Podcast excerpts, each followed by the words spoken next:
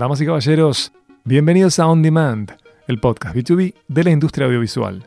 Desde aquí, los invitamos a identificar tendencias y oportunidades que beneficiarán tanto a productores de contenido como a cadenas y plataformas. Mi nombre es Miguel Ángel Dobrich. Si les parece adecuado, me pueden decir Miguel. Tendré el gusto de acompañarlos de manera quincenal con datos y entrevistas académicos, especialistas e insiders de la industria. Al igual que en otros continentes, en América Latina, la pandemia no funcionó como agente disruptor, sino más bien que aceleró hábitos de consumo que ya venían en desarrollo. En ese contexto, se han consolidado plataformas de video on demand y nacieron nuevos players con ambiciones locales y regionales. Perdón que peque de optimista, pero una vez más, no puedo dejar de ver oportunidades en ello. El sexto episodio de On Demand hará foco en el fascinante ecosistema de plataformas de América Latina a partir de dos casos y de qué está pasando en el mercado brasileño. Justamente por ello es que hoy tenemos invitados increíbles. Dialogaremos con Jenny Chaverra, coordinadora de Retina Latina, Roger Lerina, periodista y gestor cultural brasilero, quien además es curador de plataformas de On Demand, y el CEO de Mowis, Alejo Arango.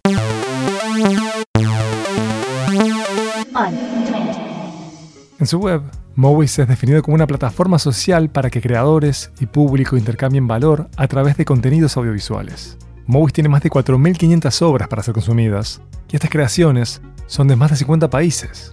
Mowis tiene venta en más de 70 mercados. los principales mercados del último año son Colombia, Guatemala, Estados Unidos, México y Argentina.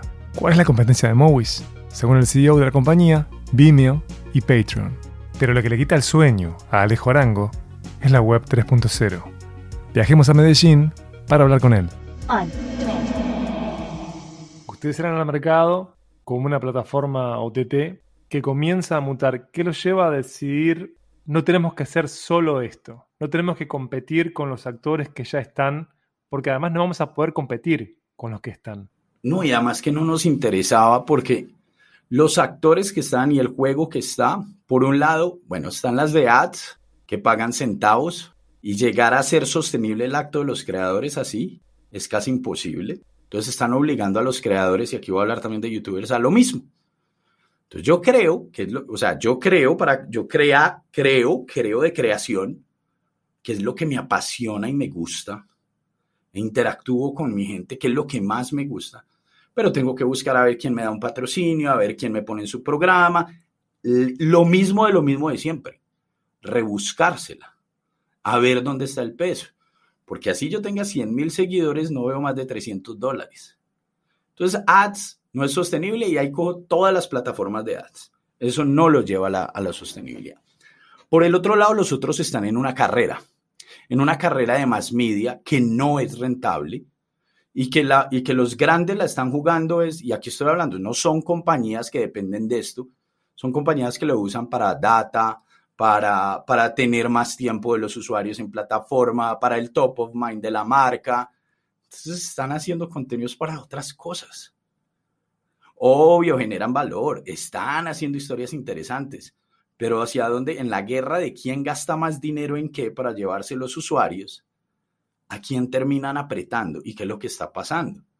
Empezaron comprando casi a 7 mil dólares el minuto y hoy ofrecen 50 dólares el minuto. Y lo mismo con sus presupuestos de producción. Entonces otra vez es apriete hacia el lado del creador. Y tenemos unas audiencias totalmente ignoradas o abandonadas a las que le estamos mostrando, bacanísimo, producción en serie, listo, seguimos en la era industrial. Pero la gente, la gente está pidiendo otras cosas y las busca donde sea. Y se las busca hasta que si toca piratearlas, las piratea. Pero si las puede pagar, las pagan. Y el que me diga que eso no es así, pues vaya y mire Movies y le muestro las métricas. Que la gente cuando quiere ver algo está dispuesta a pagar por ello. Entonces entrar en esos otros modelos no tenía sentido. Y nos dimos cuenta también que uno de los grandes retos era o, en el mundo del video, de la distribución de video, hay tres, grandes retos. Eh, discoverability, personalization y availability. Entonces, yo tengo que estar en donde Miguel vaya a estar cuando él quiera ver algo. Entonces, si Miguel viernes a las 3 de la tarde está trotando y quiere ver algo así, yo tengo que estar presente. Eso es availability. Ah, que está en su celular, pues entonces tendré que resolver cómo estar en su celular. Para que lo ponga después como un recordatorio para estar en el teléfono. Bueno, mil cosas. Pero tengo que estar ahí. Availability es uno. El otro es personalization. Entonces, en la apuesta de personalización, la mayoría están corriendo con los algoritmos y, trabajando en los algoritmos de recomendación. Principalmente los algoritmos llevan 10 años sin realmente un cambio significativo, basados en la metadata y unas tendencias y Spotify para mí fue el que empezó a hacer unas cosas más interesantes, pero vamos a mirar quiénes tienen los mejores algoritmos hoy. Se llama TikTok. ¿Por qué? Porque tienen una capa social. Porque mal o bien, hoy en día el 80% del, consumo es por voz a voz o por interacción social. Solo el 20% es por algoritmos. Entonces, ahí nos vamos a hablar con los creadores, nos vamos a hablar con los usuarios, nos vamos a hablar con la gente y qué es lo que más valoran ellos de todo este mundo. Poder relacionarse, poder conocer gente que le gusta creaciones como a ellos, poder saber qué está viendo el otro, poder tener una conversación con el creador. Entonces es la capa social, es la capa comunitaria, es la capa de, pertenecer. Estos datos que vos decís, Alejo, del 80 eh, contra el 20, ¿cuál es la fuente de esos datos?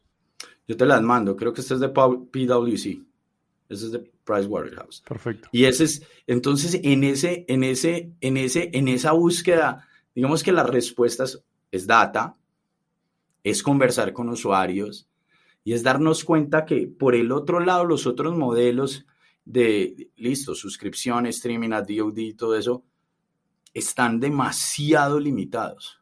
Entonces, o te vas a un nicho o entras en una competencia de capital, pero la sostenibilidad en el verdadero largo plazo, para mí, depende de la salud de los creadores, de la clase media y que la clase, y que la clase nueva o emergente de los creadores pueda llegar allá igualar las oportunidades y darle la mayor cantidad de fuentes de ingresos desde, una, desde un solo sitio. Y, en eso, y, ahí, ahí es donde Movis empieza a tomar forma. Por eso yo te digo que el Movis de hoy empieza en el 2019 y sigue evolucionando. Que ahí se convierte en una plataforma realmente de herramientas para que los creadores y las comunidades puedan conectar y monetizar sus pasiones. La que sea, si quieres alquilar, alquilar, si quieres vender, vender, quieres crear tu videotienda. Ya hay tiendas de e-commerce dentro de Movis, ya hay unos creadores vendiendo NFTs, hay creadores haciendo lives. Y en unos días vas a empezar a ver también poder crear servicios de suscripción y patronazgo, a los que les puedes dar acceso a todas tus creaciones por el otro lado, o simplemente dejar que te apoyen, pues como, como mecenas. Y eso, y eso se trata, con, un, con, un, con dos ejes centrales la billetera, que es la que te va a dar la data, donde tenés el dinero, donde puedes transferir, donde puedes crear un, lo que nosotros llamamos smart contracts con todos tus socios, entonces te entre un dólar y ya todos recibieron su dinero y ya no te toca hacer nada. Y, y, y, tenés toda la data de tus usuarios y tenés la data de consumo, de quién te está comprando y dónde. Ese wallet es uno de los ejes y el otro es totalmente social y comunitario.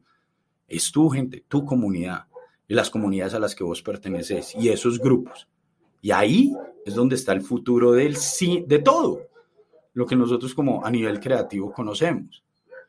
Y la, y, y, la tercera parte es dejar y co-construir, dejar que esas comunidades se adueñen del, sean dueñas del contenido y cuando, y, cuando están creando o cuando crean posts, likes, recomendaciones, puedan incluso coger el contenido, personalizarlo y ayudarlo a llegar más lejos y construir sobre el, el contenido construido. Entonces ahí vamos ahí ya, es entrando a la filosofía hacia Web 3.0, que está desde que nacimos, pero es como yo tengo una gran unidad de valor que se llama la creación, construida por cientos de espíritus, cabezas y corazones, que cada uno puso sus propias unidades de valor, pero conecta con una comunidad en la que cada interacción genera una nueva unidad de valor y le agrega valor a la, a la, a la, a la, a la matriz.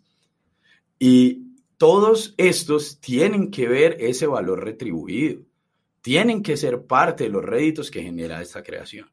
Y eso solo lo logramos y lo empezamos a ver como un ecosistema, en el que incluso otras plataformas, otras plataformas que estén monetizando de manera distinta puedan existir incluso dentro de Movies. Podríamos repasar qué métricas comenzaron a compartir ustedes con los creadores desde Movies.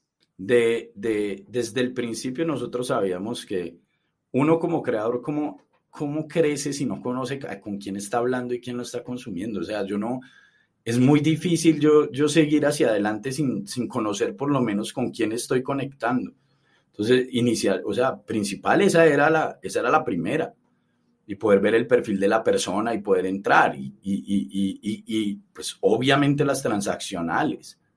¿Quién compró? ¿En qué momento compró? ¿Desde dónde compró? ¿Cuánto me llegó? Y luego era, hey, ¿puedo yo construir audiencias? ¿Puedo yo construir, puedo yo construir un perfil de audiencias que me permita identificarlos por edad, por geografía, saber por dónde llegaron y replicar eso en, campañas de Google, en campañas de Facebook o, trasladarlo a, una, a un lenguaje de comunicaciones y hablar de cierta manera, evitar otras cosas.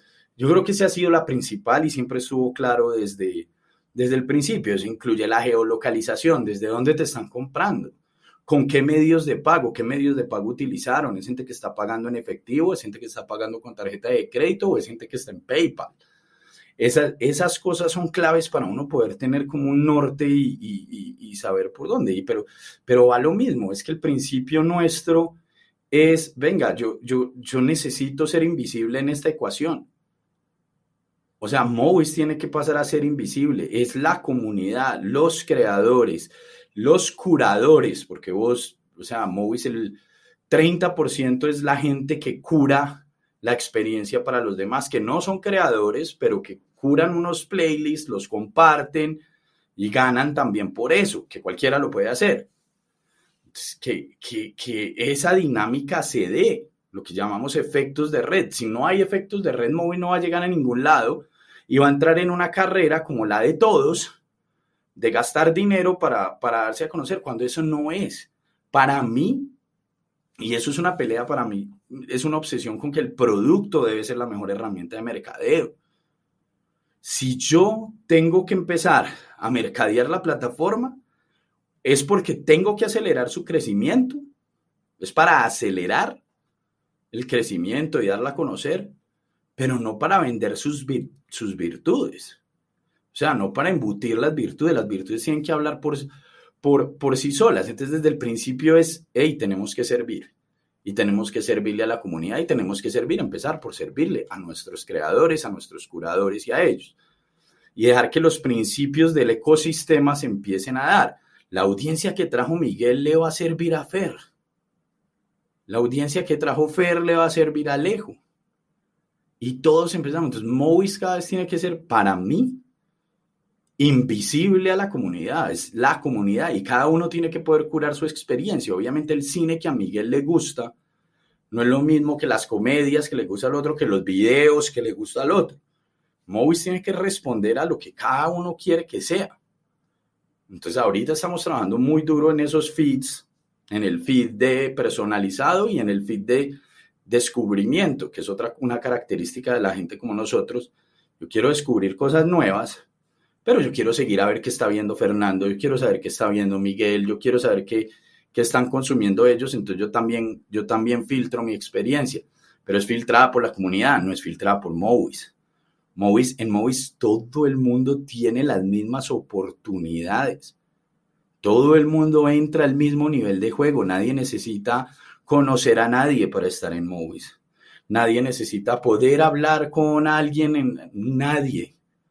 Usted entra a Movis solo y hace su trabajo solo. Ahora, Movis es muy, muy, muy benevolente con la gente que hace el trabajo, con la gente que comunica, que conecta con su comunidad, que se activa con otros creadores y se comparte.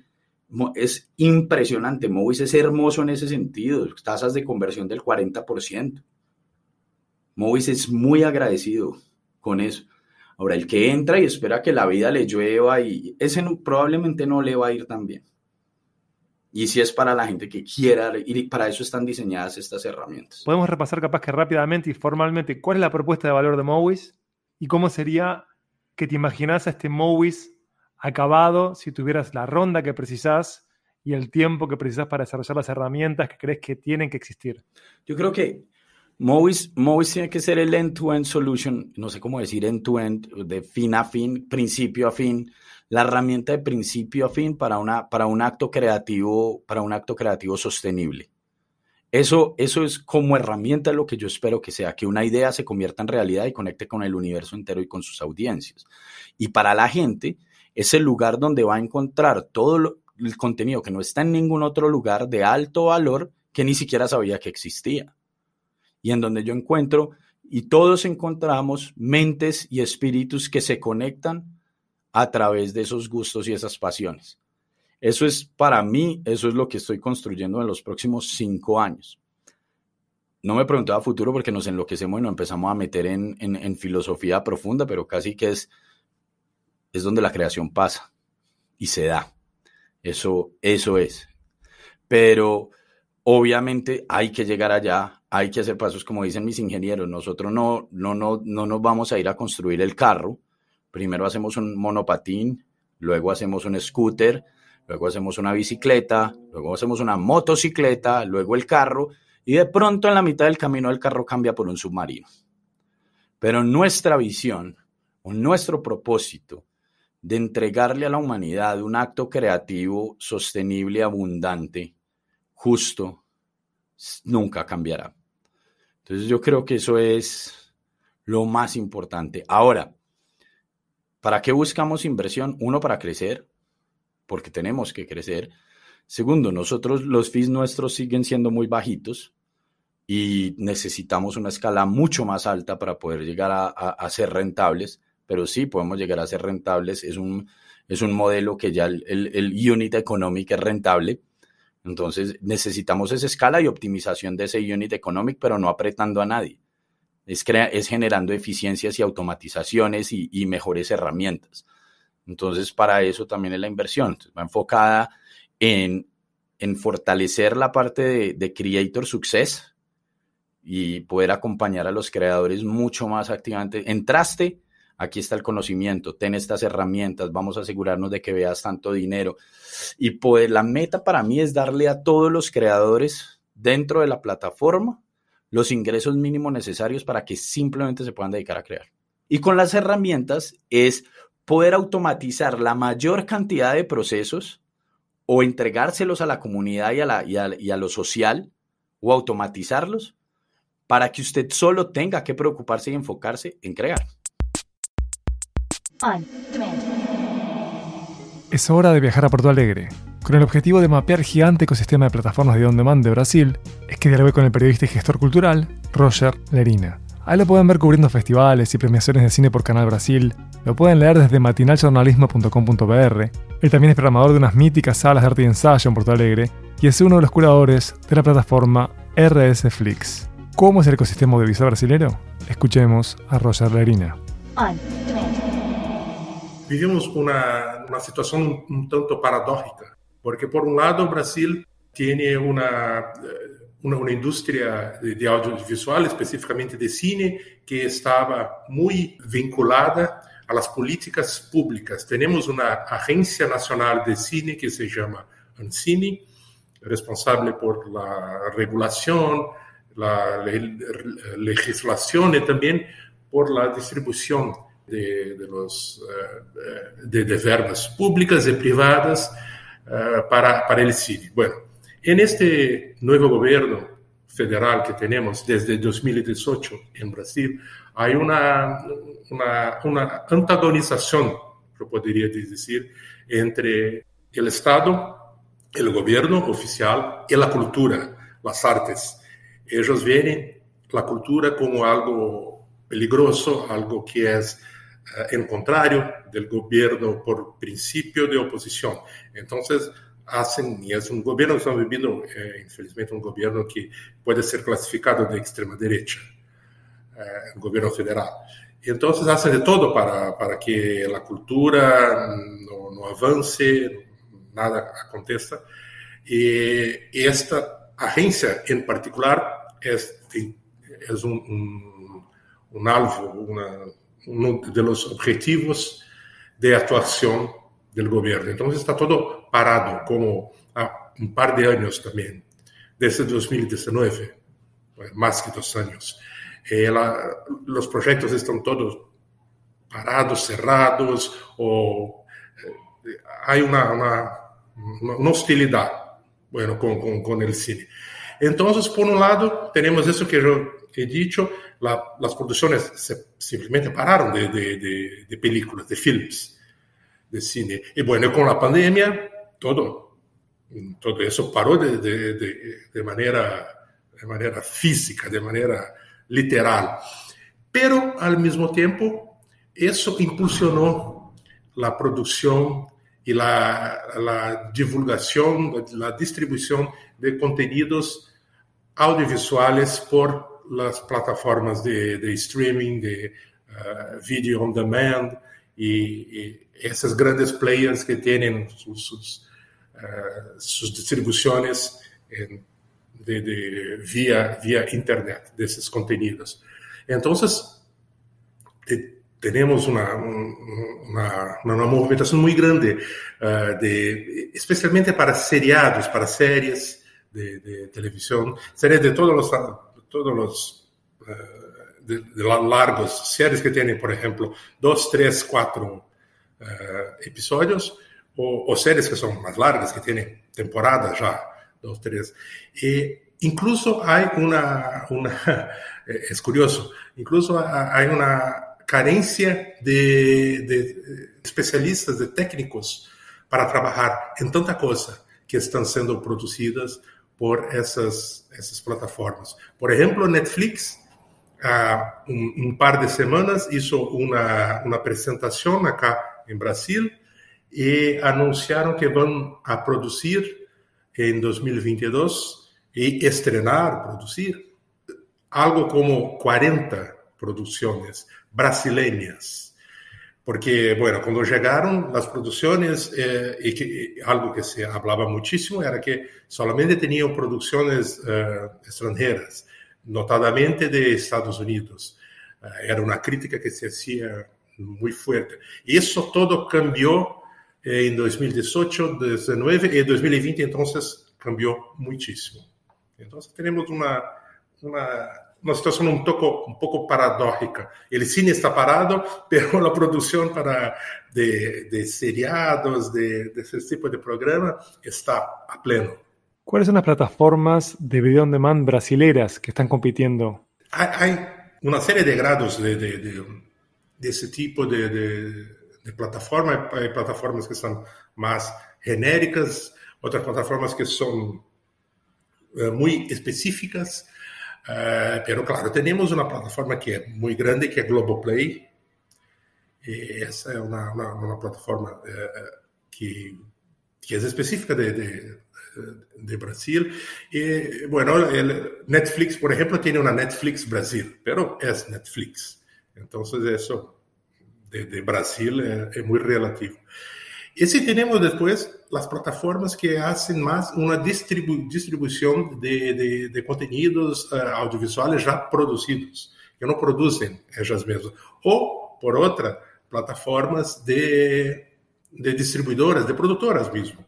Por ejemplo, tenemos todas las distribuidoras de, cine, por ejemplo, ahora ya tienen, ahora tienen sus propias plataformas, como por, por ejemplo Imovision Movision es una distribuidora de, muy buena de, en Brasil de cine hecho uh, en el mundo, el cine, especialmente el cine uh, de viés un poco más autoral, autoral y, y, de arte, los, las películas que ganan ganadoras de Venecia, Venecia, Cannes Berlín, por ejemplo. Bueno, y Movision, a cosa de como dos o tres meses, uh, ya tiene su, su propia plataforma. Tenemos una plataforma que también algo muy reciente, que es muy buena, como dos, tres meses también, que se llama Itaú Play, que es uh, que tiene un vínculo con, con, el Itaú Cultural, que es una institución cultural, cultural del Banco Itaú, bueno, que tiene en, en Argentina, Uruguay, Chile, está en Latinoamérica también. Y Itaú Cultural, Itaú Play tiene una relación, por ejemplo, con, con muy, muchos festivales de cine de Brasil. Entonces tienen una, una, parcería que exhiben los, los proyectos, eh, distribuyen los, las pelis, las producciones de, de, esos festivales. Festivales como, por ejemplo, uh, a mostra, la Mostra Internacional de Cine de São Paulo, que es una muestra muy grande, inmensa. O el Festival de Cine Documental É Tudo Verdade, É Toda Verdade, que também é, eu imagino que é o mais grande, o mais importante festival de documental de Latinoamérica. Então, há de todo. E, e, como he dicho, há plataformas específicas, por exemplo, para cine, cine de, de, de animação. E agora, eu mesmo, acá em meu, em meu departamento, que é Rio Grande do Sul, cerquita de, de Uruguai, estou eh, trabalhando, sou um dos curadores de uma nova plataforma que aún não está não, não está ativa, que se chama RS RS Flix. RS é a sigla de, de Rio Grande do Sul, meu departamento, RS Flix, e que vai a, a congregar uh, un montón de, de, de, contenidos audiovisuales, pero no solamente de cine, uh, también de, de, shows musicales, espectáculos de, teatro, conciertos, uh, hasta mismo materiales que tienen que ver con literatura, como entrevistas con escritores, y de gastronomía, con, con, bueno, con chefs hablando de, de o, o, programas documentales de gastronomía, eh, pero todo, claro, producido por, uh, por gente de, de, Rio Grande do Sul ou por pessoas que, que trabalham aqui em Rio Grande do Sul. Este é um, um recorte, é um, um rasgo específico. Então, há de todo por, por las plataformas. Quando é que saldría al éter esta plataforma gaúcha? Está para salir a, a, ahorita. Eh, ganamos una, una, un, un, edital público de, de nuestro estado para para desarrollo de, de, de producciones, no solamente audiovisuales, pero eh, otras producciones con, con, un viés con un, eh, en Internet, que tiene que ver con Internet. Y tenemos que, que colocar en aire, pero ahora es una condición mismo. Y ya tenemos, ya está todo uh, arreglado, tenemos ya como una un, uma quantidade, um catálogo interessante e que, claro, vá, queremos que a grande, que as pessoas se, se interessem, porque temos, é, é, é, interessante, se se pode falar um pouquinho mais, para te dar uma, Por favor. uma, uma ideia de como a coisa pode funcionar. E, e nessa plataforma uh, se, se uma, uma quantidade, uma, um, um pressuposto, e, bueno, o que estamos propondo Eh, la, propuesta para los productores, artistas, eh, los detentores de los derechos de esos contenidos, es que ellos coloquen el, contenido y las personas van a pagar para, para asistir un, precio y todo, todo va para, para ellos. No, nada para la, la plataforma, por lo menos en este momento. Es una estrategia para el lanzamiento. Itaú Cultural Play se puede ver por fuera de Brasil y, según nos confirmaron, RS Flix estará disponible para América Latina a partir de enero. Así llegamos a la última escala del episodio de hoy. Nuevamente viajaremos a Colombia y seré acompañado por Gabriel Farías de Amenaza Roboto. Retina Latina es uno de los proyectos culturales más interesantes del globo. Prepandemia tenían unos 100.000 usuarios recurrentes. Con la pandemia en 2020 llegaron a los 300.000 y actualmente tienen unos 120.000 usuarios recurrentes. Retina Latina es consumida por profesores y estudiantes de cine y por supuesto por cinéfilos interesados en la producción latinoamericana. Sus audiencias se concentran en dos segmentos. Tienen entre 18 y 24 años y 25 y 40 años. El 52% de los usuarios de Retina Latina son mujeres. Los principales mercados de consumo son Colombia, Argentina, Brasil y Estados Unidos. El dispositivo más utilizado para ver obras en Retina Latina es la computadora. Cabe aclarar que aún no tienen app para Smart TV ni app con compatibilidad con Chromecast. Junto a Gabriel Farías, dialoguemos con Janine Chaverra, coordinadora de Retina Latina. ¿Por qué una plataforma pública y de acceso libre sobre cine latinoamericano? Bueno, porque una plataforma pública y libre. bueno, básicamente nosotros nos encontramos eh, con, digamos, unas barreras y unas necesidades comunes como países de América Latina desde las entidades públicas. Les hago un poquito de historia porque si bien la plataforma ya está al aire casi seis años, la historia de este proyecto se remonta al 2012, ¿no? Justamente en el momento en que muchas plataformas comerciales, un poco más de nicho, estaban emergiendo. Eh, no eran muchas, todavía no se sabía qué iba a pasar. Desde eh, Colombia eh, vimos una oportunidad y había una pregunta de cómo hacer que las películas locales pudieran por lo menos traspasar las fronteras y verse en los países vecinos, ¿no? que es un problema de mercado que hemos tenido en América Latina y que persiste. Eh, se habían dado acciones o iniciativas de crear como un mercado regional desde los años 80 a través de una conferencia de autoridades cinematográficas de Iberoamérica que se llama la CASI, que es como una especie de organismo internacional que congrega a las entidades públicas a cargo del cine pero sabemos que, digamos que a nivel de lo presencial, a veces es un poco paquidérmico eh, eh, eh, toda la estructura que hay que mover. Y en esa época había una oferta de convocatoria del Banco Interamericano de Desarrollo con un título muy interesante que era Bienes Públicos Regionales. Entonces nosotros dijimos, Claro, el cine es un bien público regional. Esta es una convocatoria que potencia generar un bien público regional de manera gratuita para que los ciudadanos y ciudadanas de la región tengan acceso.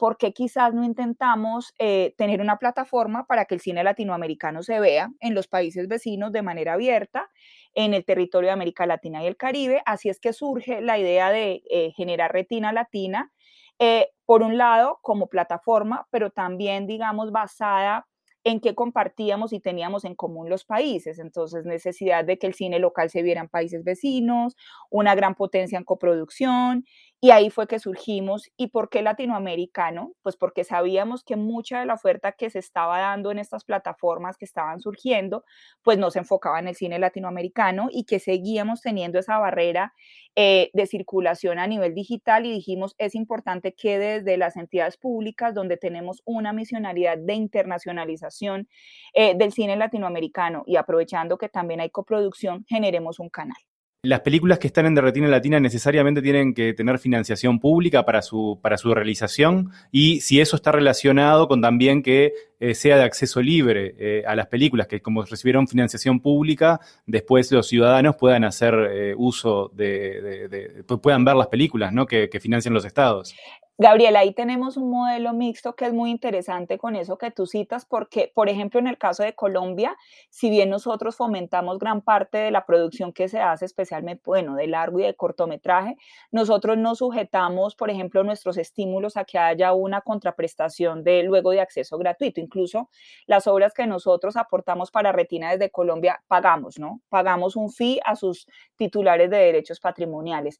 En el caso de otros países, como por ejemplo México, como ellos y en sus fondos entran como coproductores, allí sí hay un tema de retorno, ¿cierto? Es decir, somos coproductores de esto, nos reservamos ciertas ventanas que no afecten, que eso es clave señalar, que en el proyecto hay como una base común de operación también para favorecer el sector y es no, no afectar la explotación comercial de la película. Si te das cuenta, vamos a tener películas que entren, digamos, eh, por decirlo así, en la larga cola, en, en la última línea del circuito, para no digamos, bloquear ventas, porque para nosotros es fundamental, o sea, y en ese sentido es que, es que nosotros también como que equilibramos esos factores, pero sí como tú bien señalas, y que ha sido muy bonito el trabajo con el sector, hay un tema de rentabilidad social de las películas. Hay películas que, dicen, bueno, yo ya tuve mi circuito, hasta aquí siento que ya exploté y si no tuve una recuperación, ahora quiero es que los públicos lo vean y ese es mi rédito. Por eso hay distribuidores e incluso productores que eh, licencian de manera gratuita la película para la plataforma y dicen, yo quiero estar ahí,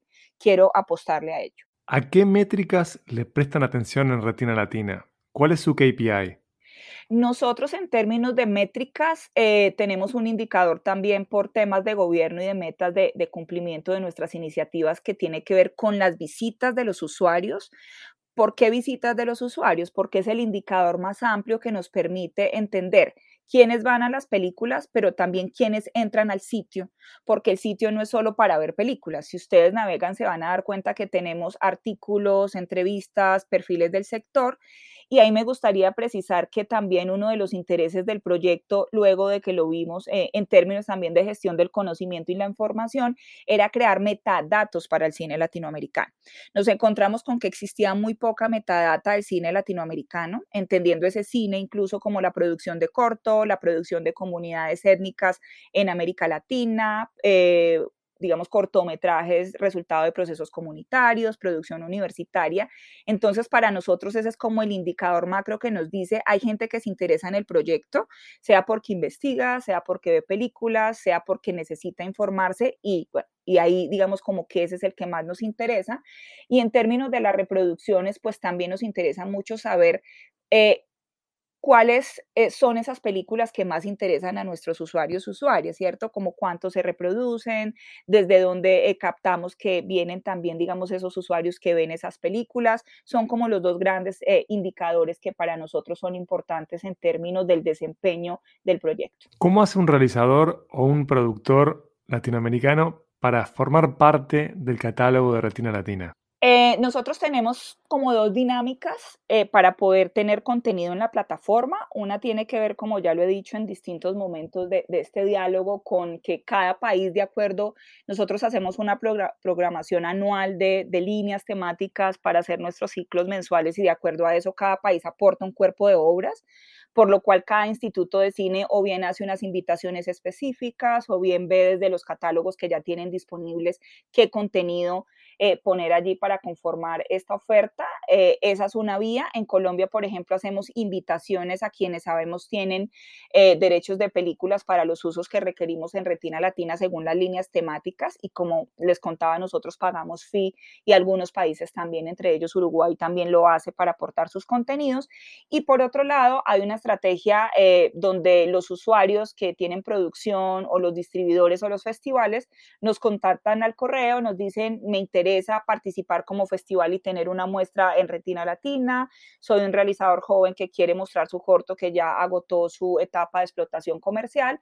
Nos contactan, nos mandan los datos, nosotros les enviamos las políticas que un poco es que pueda estar disponible en América Latina y el Caribe, eh, que sea un poquito apta para un público amplio, eh, donde podamos ver calidad técnica, artística, pero también temática en temas de, diversidad cultural, pues porque también es un objetivo de la plataforma. Y es así que llegamos a algunas colaboraciones que si bien no tienen un fee, eh, la contraprestación, pues obviamente la visibilidad de la película, su promoción y que llegue a los públicos. En plena economía de la atención, ¿dónde es que ustedes ubican a la competencia de Retina Latina? ¿Cuáles son esos actores? Mira, nosotros ahí siempre decimos algo, Miguel, que no es realmente, nosotros no entramos a competir en términos del ecosistema de plataformas, pero estamos de acuerdo contigo que sí competimos por la atención, que es escasa, y eso se, se ha puesto muy en evidencia este año. Entonces, para nosotros somos, digamos, retinas un complemento por el lugar a donde llega, pero sí empezamos a detectar un fenómeno este año y era que, eh, y desde el año pasado quizás, eh, por la falta de contenido para el consumo en casa, muchas plataformas que no tenían un interés de tener cuotas grandes de contenido latinoamericano viraron hacia allí. Entonces, claro, incluso hacia catálogos clásicos, no estoy hablando de los estrenos. Para nosotros fue una gran sorpresa porque casi que éramos pues de las pocas que le apostábamos a ello, entonces era más fácil adquirir contenidos. Esto realmente nos empezó a dificultar las negociaciones. Eh, pero también entendemos por qué llegan plataformas multinacionales con un brazo grande para adquirir y, sabemos que eso es prioritario porque el sector está primero. Entonces, sabemos que sigue habiendo una competencia por la atención muy grande, pero sentimos que también hay una fatiga, ¿no? Una fatiga de la decisión, ¿no? Como que esas dos cosas están allí, la competencia de la atención y la fatiga de la decisión. Y lo que pasa y nos ha pasado y recientemente nos dicen los mismos usuarios es, Incluso por ahí, yo no sé si llegaron a verlo, tuvimos un meme que decía, si está cansado de ver eh, Netflix, vaya a Retina Latina. Entonces es como hay una fatiga, entonces ¿por qué? Porque en Retina Latina no vas a tener 300 mil contenidos, un scroll infinito, sino que hay una curaduría muy clara del contenido, por segmentos, por temáticas, por festivales. Entonces yo creo que ahí seguimos cumpliendo el rol sin desconocer que efectivamente hay una, yo diría que hay una sobreoferta, para nadie es un secreto, y que la gente está muy cansada. Mucha gente, por ejemplo, nos decía, nos vamos a las salas de cine o a los festivales presenciales, lo que se ha podido reabrir, ya no podemos ver más una película en pantalla. Entonces hay como una serie de fenómenos que habrá que empezar a recoger, eh, pero sí, sin duda hay una proliferación y una sobreoferta y, y yo creo que la curaduría y el espíritu de menos es más tendrá que entrar allí a ser cada vez la, la marca más identitaria de la plataforma que un poco lo ha sido desde el comienzo. ¿Cómo imaginas el futuro de Retina Latina? ¿no? Pensando en 5 o 10 años, ¿cómo sería la versión ideal de la plataforma? Bueno, si el Omicron nos lo permite, voy a hacer futurología. Yo creo que mm, eh, una de las cosas fundamentales es ampliar la base de participación de los países. Eh, Retina Latina es ante todo un proyecto de cooperación cultural y, creo que eso es muy importante y la diferencia de otras con espíritu comercial y es ahí donde está nuestro sentido para no competir con ese universo comercial. Y creo que además de eso, eh, a nosotros nos ha interesado mucho desarrollar otros componentes como concepto, no solo como plataforma para ver películas, y es poder alentar eh, procesos de formación, por ejemplo. Entonces, para nosotros Retina Latina eh, debería crecer hacia ser más una plataforma de encuentro de profesionales que no únicamente facilite el acceso al cine latinoamericano, sino también el encuentro entre ese sector que a veces se siente muy solo eh, para poder sacar sus proyectos y especialmente un, sector joven que no sé si ustedes lo ven en Uruguay, cada vez hay más estudiantes de cine, cada vez hay más profesionales de cine muy calificados y un poquito como en un limbo de dónde vamos a estar, qué vamos a hacer en conjunto. Entonces, creo que, que hacia allá nosotros vamos a atender y, con algo como muy claro, eh, y es que es mejor crecer de manera cauta y escalada que, digamos, crecer de manera inesperada y luego colapsar, que es lo que pasa con muchos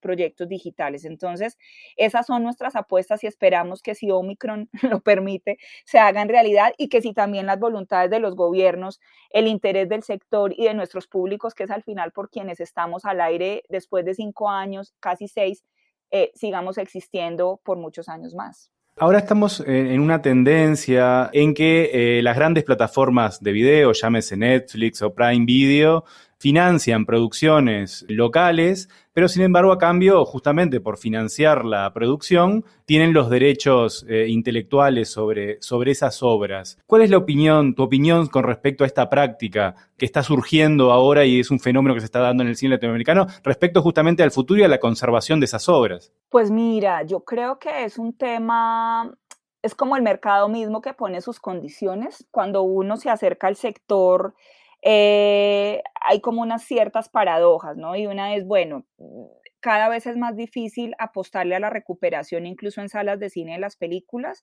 por lo cual para ellos es muy conveniente en términos financieros aceptar ese tipo de condiciones. Entonces uno dice, bueno, si al final nosotros como productores eh, tenemos esta apuesta, pues es muy importante la recuperación y les viene bien ese modelo. Sin embargo, por otro lado, también a nosotros como entidades públicas nos dicen, qué pudiéramos hacer para no tener que optar a un 100% de ese modelo, pues porque queremos que las películas tenga, tengan como una flexibilidad para poder circular y quedarse en manos de quienes las produjeron y las puedan llevar, digamos, a, otras, a otro tipo como de circuitos que no son netamente los comerciales. Entonces yo, yo siento que todavía es una, una especie como de tensión donde hay una realidad que se impone, que es la realidad del mercado y, y de la dificultad cada vez más clara de recuperación en salas de cine, que para nadie es un secreto, y más para el cine latinoamericano, pero por el otro lado, desde, lo, desde el sector público, encontrar esas maneras donde, donde no haya una fuga digamos, de talento y una fuga de patrimonio audiovisual del país. Yo creo que por fortuna hasta ahora eso no se ha presentado, o sea, en el caso de Colombia, pues incluso solo por citar un caso, tenemos una película como El abrazo de la serpiente que pudo estar en retina latina, ¿cierto? Que no tuvo unos bloqueos, que, que se pudo mover bien, incluso una película como Lava Perros, que también está en Netflix, también se ha podido mover por otros circuitos. Creo que ahí tendremos que seguir estando atentos de, de entender que no vaya a haber una fuga de talento ni de patrimonio audiovisual, pero también entender las necesidades comerciales de quienes le apuestan a la industria del cine y equilibrar. Muchas gracias por habernos escuchado. Esperemos que el 2022 sea un gran año para todos los actores de la industria audiovisual de nuestros países. Si recién se sumaron a On Demand, están más que invitadas, invitados a recorrer los episodios previos. Créanme que les van a ser útiles. Mi nombre es Miguel Ángel Dobrich y si lo desean, me pueden ubicar por Twitter en arroba Miguel Dobrich. On Demand es una producción de Dopcast para todo TV News. On.